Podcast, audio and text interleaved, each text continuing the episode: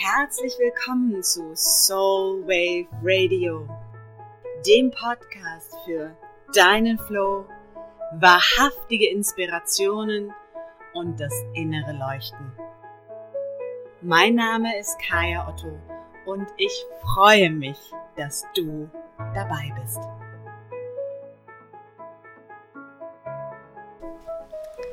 Hallo und herzlich willkommen. Wie schön, dass du auch heute wieder mit dabei bist. Der Titel dieser Episode lautet Warum ich Bodenhaftung Himmelsschlössern vorziehe. Und es geht um Religion, Spiritualität und den Kern, worum es eigentlich geht in all diesem Kuddelmuddel und was uns aber eigentlich immer glauben gemacht wird. Ich hatte letztens eine sehr interessante Diskussion mit meinem Vater, der mich, nachdem ich in Arizona war, ähm, ein wenig zu den Ereignissen befragte, die ich dort erlebte. Und wir kamen in eine Diskussion oder eine Unterhaltung, könnte man eher sagen, über verschiedene Glaubensrichtungen oder Weltanschauungen ähm, zum Thema Spiritualität auch, was natürlich schnell auch in einem ja, Diskurs über westliche Spiritualität, östliche Spiritualität, den Unterschied zwischen den beiden Richtungen und dem, was ich dann einschmiss, der sogenannten Indigenen oder First Nations oder wie ich sie gerne nenne, ursprünglichen Spiritualität. Ich möchte das ein bisschen erläutern, denn das hört sich natürlich jetzt irgendwie ganz abgefahren ab. Also im Kern kennen wir das hier im Westen mit der Kirche, dass uns in der Kirche oder im Christentum, ähm, auch bei den Orthodoxen und auch im jüdischen Glauben und sogar auch im Islam ähm, erzählt wird oder Glaube gemacht wird, dass es darum geht, in den Himmel zu kommen, nach oben zu kommen, ähm, aufzusteigen. Dort wartet das Paradies auf uns ähm, wo ich schon mal in einer Folge darüber gesprochen habe, warum mir das gestohlen bleiben kann. Dort warten im Zweifelsfall 40 Jungfrauen auf uns, dort wartet das Seelenheil, dort wartet ganz viel. Damit sind wir sozusagen immer in diesem Status, dass wir eigentlich gar nicht hier sein wollen, sondern ähm, alles tun, damit wir nachher in den Himmel kommen, denn das ist das Ziel wie auch immer jede einzelne Religion das beschreibt.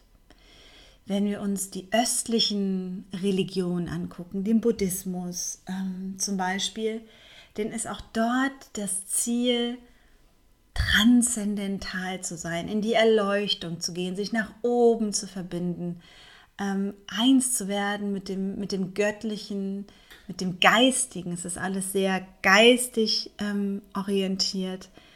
Und was all das gemein hat, ist, dass diese Spiritualität eine sehr geistig orientierte Spiritualität ist, die uns in meinem Empfinden letztendlich auch ganz oft in den Kopf bringt, da sie Elemente wie Meditation beinhalten, wo es darum geht, ja aus dem Kopf rauszugehen und damit aber der Kopf wieder im Mittelpunkt steht, wo es darum geht, sich nach oben zu verbinden, was automatisch immer mit dem Kopf verbunden ist wo es darum geht, das Scheitelchakra, also diesen Punkt oben auf unserem Kopf zu öffnen und noch größer werden zu lassen und noch besser all das einfließen zu lassen.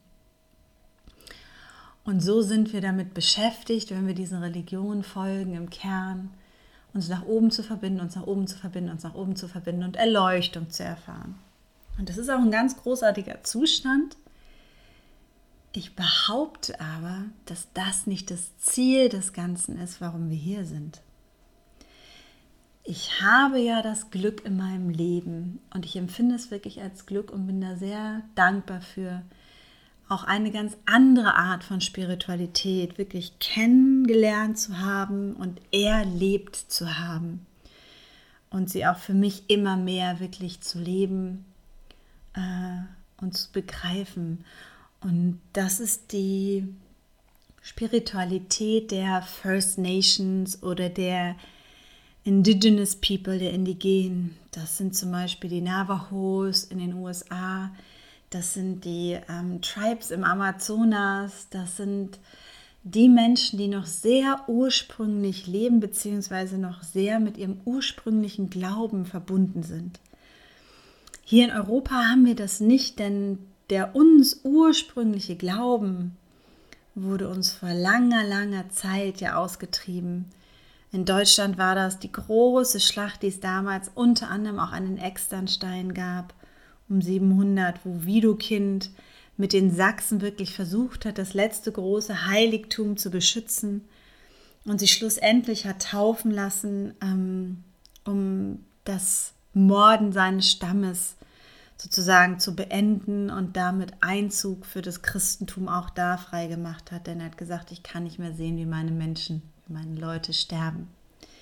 Und so haben wir hier ganz oft vergessen, was eigentlich unser ursprünglicher Glauben war. Diese ursprüngliche Spiritualität, bevor die Religion kam, die ja nicht wirklich in Nächstenliebe handelt, handelte, handelt, naja, indem sie äh, die Kreuzzüge gemacht hat und wirklich Blut vergossen hat im Namen des Glaubens. Wenn wir uns also dieser ursprünglichen Spiritualität zuwenden, dann stellen wir dort fest oder es lässt sich beobachten und das ist auch meine Erfahrung, dass es gar nicht so sehr darum geht, sich nach oben zu verbinden und nach oben offen zu sein und da die Erleuchtung zu finden, sondern da wird sowieso davon ausgegangen, dass wir alle Star Beings sind oder ähm, Lichtwesen, Sternwesen und auf diese Erde gekommen sind und dass das jetzt unser Hier und Jetzt ist. Je nachdem, welche Tradition man betrachtet, sind die Geschichten ein wenig anders. Nun sind wir hier als Menschen und jetzt geht es darum, uns mit den Elementen zu verbinden, mit Erde, Wasser, Feuer und Luft die Sonne zu ehren, den Mond zu ehren, in diese Zyklen der Natur reinzugehen. Und eine Freundin von mir, die auch ähm, halb, halb Navajo, halb Suni ist, sagte irgendwann, Kaya, ich brauche keine Kirche, denn die Natur ist meine Kirche. Und sobald ich hinausgehe, betrete ich das Heiligtum. Hm.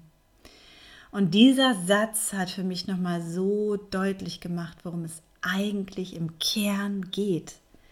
Nicht darum, dass wir immer versuchen, uns noch mehr zu transzendieren, noch, sag ich mal, sphärischer oder ätherischer zu werden, sondern es geht darum, das, was hier und jetzt ist, zu ehren und zu umarmen.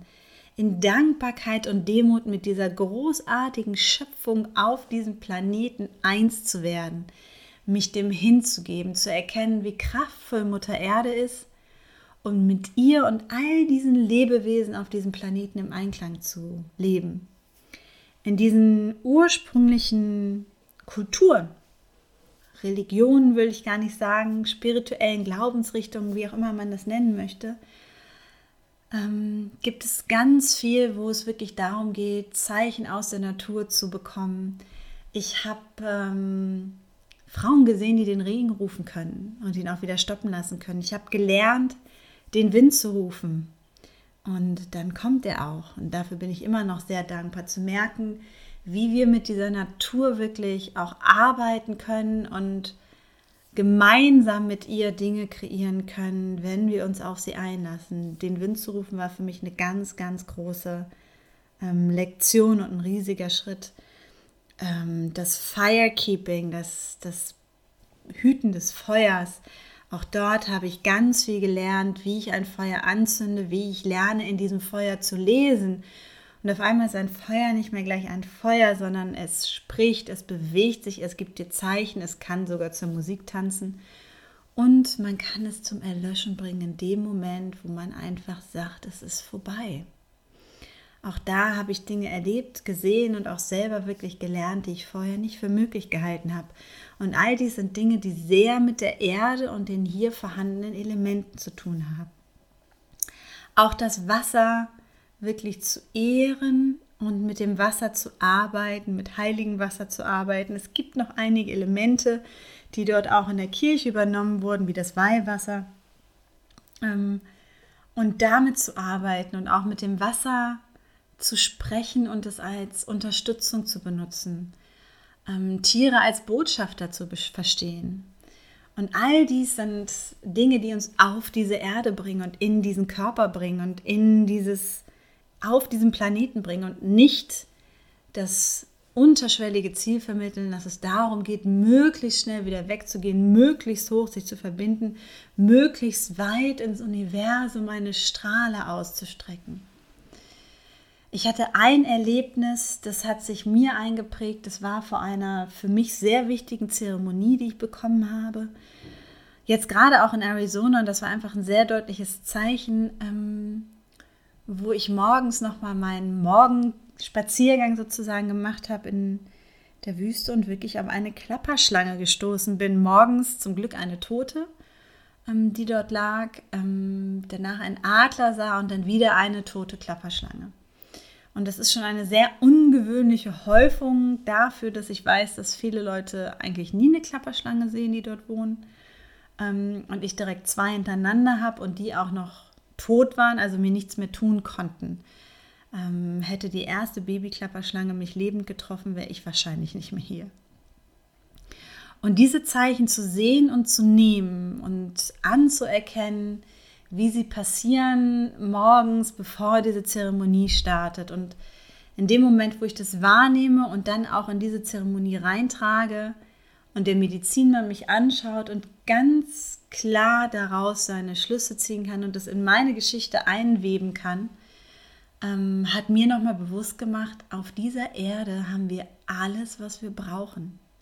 Es geht nicht im Kern das ist meine Wahrnehmung der Dinge und ich kann dich nur einladen, darüber nachzudenken und zu schauen. Aber ich habe es für mich gelernt, es geht nicht darum, uns rauszuschießen, in tiefsten Meditationen möglichst ja, transzendental irgendwie zu sein. Und ich bin mit einer Mutter groß geworden, die wirklich spirituell ist und wirklich viel ausprobiert hat und sehr auch sich nach oben verbunden hat, immer wieder und immer wieder. Und das ist auch so das Erste, was ich gelernt habe, diese Verbindung nach oben. Und ich merke aber, je älter ich werde, wie viel wichtiger und am Ende auch wirklich kraftvoller und für mich auch wirklich lehrreicher diese Verbindung mit Mutter Erde ist. Und der Kosmos ist das, woher wir kommen, wenn wir davon ausgehen, dass wir Seelen sind, die auf diese Erde kommen. Ähm, dann haben wir aber auch die Entscheidung getroffen, hierher zu kommen und das im Hier und Jetzt zu erleben.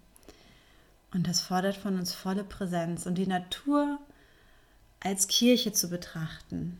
Das, was da ist, die Sonne, ähm, die Tiere, die zu uns sprechen, ähm, Federn, die wir vielleicht finden, wenn es anfängt zu regnen in einem besonderen Moment, das erfordert von uns, raus aus dem Kopf zu gehen. Wirklich raus aus dem Kopf zu gehen und unser Herz zu öffnen und einzustellen auf die Sprache des Spirits von Mutter Natur. Und so erlebe ich es immer wieder bei meinen Freunden in Arizona, ähm, den Navajo, den Sunnis, den Freundinnen, die ich da habe, den Medizinfrauen, den Medizinmännern dass die Geschichten, die dort erzählt sind, werden ähnlich sind, denen, die wir hier vielleicht auch kennen, aber deren Ziel oder deren Ausrichtung eine ganz andere ist. Es geht immer darum, im Einklang zu sein mit der Natur, mit diesem Planeten. Und es geht immer darum, in Dankbarkeit und Demut wirklich auch anzukennen, wie geborgen und genährt wir auf diesem Planeten sind. Und ich empfinde das als sehr viel bodenständiger, als sehr viel erdverbundener und für mich auch als sehr viel nährender. Und ich muss auch sagen, es lässt mich viel kraftvoller werden als diese doch sehr maskulin orientierten Religionen, in denen es immer darum geht, irgendwie in einem Ideal hinterherzustreben. Diesem Ideal, was die zehn Gebote darstellen, dem Ideal vom möglichst guten Menschen, der auserwählt wird, ins Paradies zu gehen. Und wenn du was falsch machst, dann landest du in der Hölle. Ähm, dem Ideal von, du musst dies und jenes tun, damit. Die sind alles Dinge, die mir Sachen vorschreiben, die mich glauben lassen wollen, dass wenn ich Sachen nicht tue, ich ein schlechterer Mensch bin oder weniger Liebe bekomme oder weniger wert bin. Und das Wort Religio heißt ja so etwas wie zurückbesinnen. Und ich glaube, die Religionen laden uns eigentlich dazu ein, uns zurückzubesinnen auf das, was davor war. Bevor Menschen mit einer doch machtorientierten Struktur etwas geschaffen haben, in dem es meines Erachtens nie wirklich um wahre Nächstenliebe geht. Der Nächstenliebe hätte keine Kreuzzüge stattfinden lassen, in der es meines Erachtens nie um wirkliche Dankbarkeit und wahrhaftige Demut geht. Denn wahrhaftige Demut macht sich nicht die Taschen voll und errichtet Prachtbauten, die eigentlich keiner braucht, als Zeichen dafür, wie machtvoll und kraftvoll diese Institution slash Religion ist. Und Religion ist für mich auch nicht wirklich Verbundenheit und Einheit. Obwohl sie vermittelt, dass es darum geht, in die Einheit zu gehen, denn Religion spaltet in Gut und Böse, in liebenswert und nicht liebenswert, in ähm, Gefolgsamen und Sünder, in weißes Schwarz und Schwa äh, Schaf und schwarzes Schaf. Und auch das hat für mich nicht wirklich einen Bestand auf Dauer und das ist, glaube ich, nicht das, worum es eigentlich geht. Ich bin sehr gespannt, was deine Gedanken wirklich zu dieser Folge sind. Das ist nur ein, eine kurze Zusammenfassung dessen, ähm, wie ich das Ganze empfinde und warum ich lieber bodenständig bleibe, anstatt nach Himmelsschlössern zu greifen. Denn diese Himmelsschlösser aus meiner Erfahrung bringen uns nicht dahin, wonach wir uns wirklich sehen. Die wahre Erfüllung finden wir im Hier und Jetzt, wenn wir einen Baum umarmen, wenn wir die Sonnenstrahlen aufsaugen, wenn wir uns in den Regen stellen und den Regen als Segen sehen, als a blessing from the goddess, wenn wir vor dem Feuer sitzen und uns mit ihm verbinden und erkennen, dass all dies ein wunderbar heiliger, göttlicher Kreislauf ist in dieser Natur und wir Teil dessen sind und nicht die Natur uns untertan machen sollen, denn dann sind wir wieder ein besser und schlechter, größer und kleiner und im Bewerten. Und ähm, ja, es gibt noch, ja, das muss anscheinend noch mit rein, dieses Thema Erleuchtung dass Erleuchtung stattfindet, wenn wir, wenn unsere Aura erleuchtet ist. Also die Aura ist ja dieses Kraftfeld um uns herum, dieses Energiefeld um uns herum. Und dass es viele Menschen gibt, die es schaffen, dieses Energiefeld um uns herum ähm, zu klären und sozusagen zum Leuchten zu bringen und wo man sagt, die sind erleuchtet. Wahrlich erleuchtet sind wir aber erst dann, wenn wir es auch schaffen, unsere Chakren zu reinigen, diese sieben großen Energiefelder und ganz viele kleine in unserem Körper, die wirklich auch mit Themen behaftet sind. Und schaffen wir es mit diesen weltlichen Dingen, die in den Chakren liegen, auseinanderzusetzen, zu lösen und in Frieden zu gehen. Erst dann haben wir wahrliche Erleuchtung erreicht. Erst dann sind wir in der wahren Präsenz. Es geht nicht mit einem oder dem anderen, sondern es braucht beides, um zusammenzukommen. Es geht nicht maskulin und feminin, sondern es braucht beides, um in die Balance zu gehen. Und viele dieser großen Lehrer, die wir aus den Religionen kennen, sind wahrlich in ihrer Aura geistig nach oben erleuchtet, aber haben durch ihren Lebenswandel ganz oft das Leben nie so erfahren, wie es andere Menschen getan haben.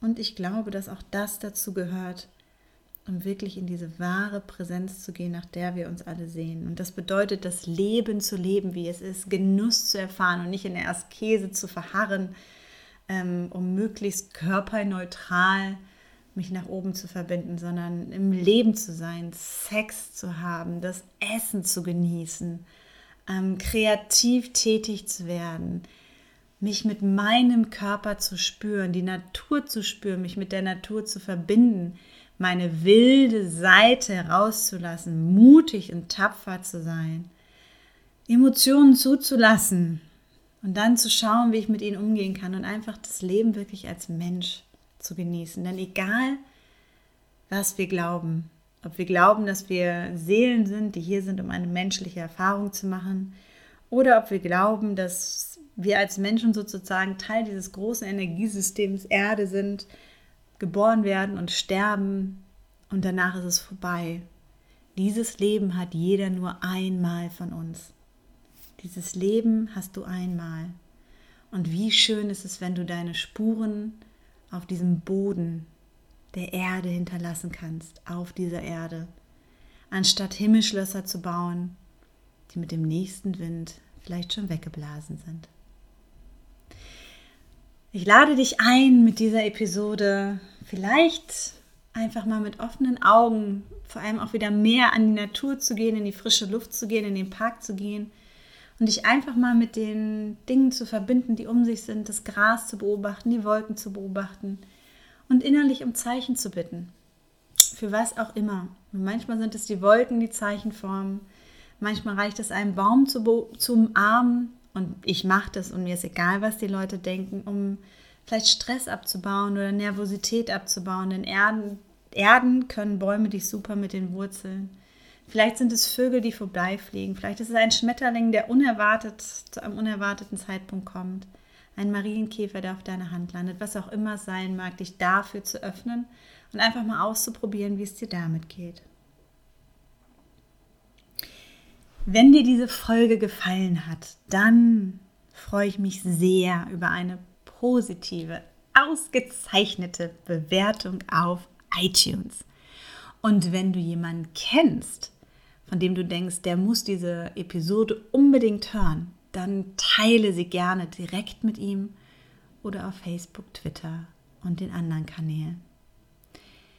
Ich wünsche dir viel Neugier beim Erspüren und Erfahren dessen, was für dich dein Weg zur Spiritualität ist. Bin wirklich ge gespannt und neugierig ähm, auf deine Antwort und deine Rückmeldung und wünsche dir jetzt erstmal ganz viel Spaß beim Entdecken von wunderbaren, erdigen und irdischen spirituellen Begegnungen. Natur ist meine Kirche. In diesem Sinne, tune into your soul and listen with your heart. Alles Liebe.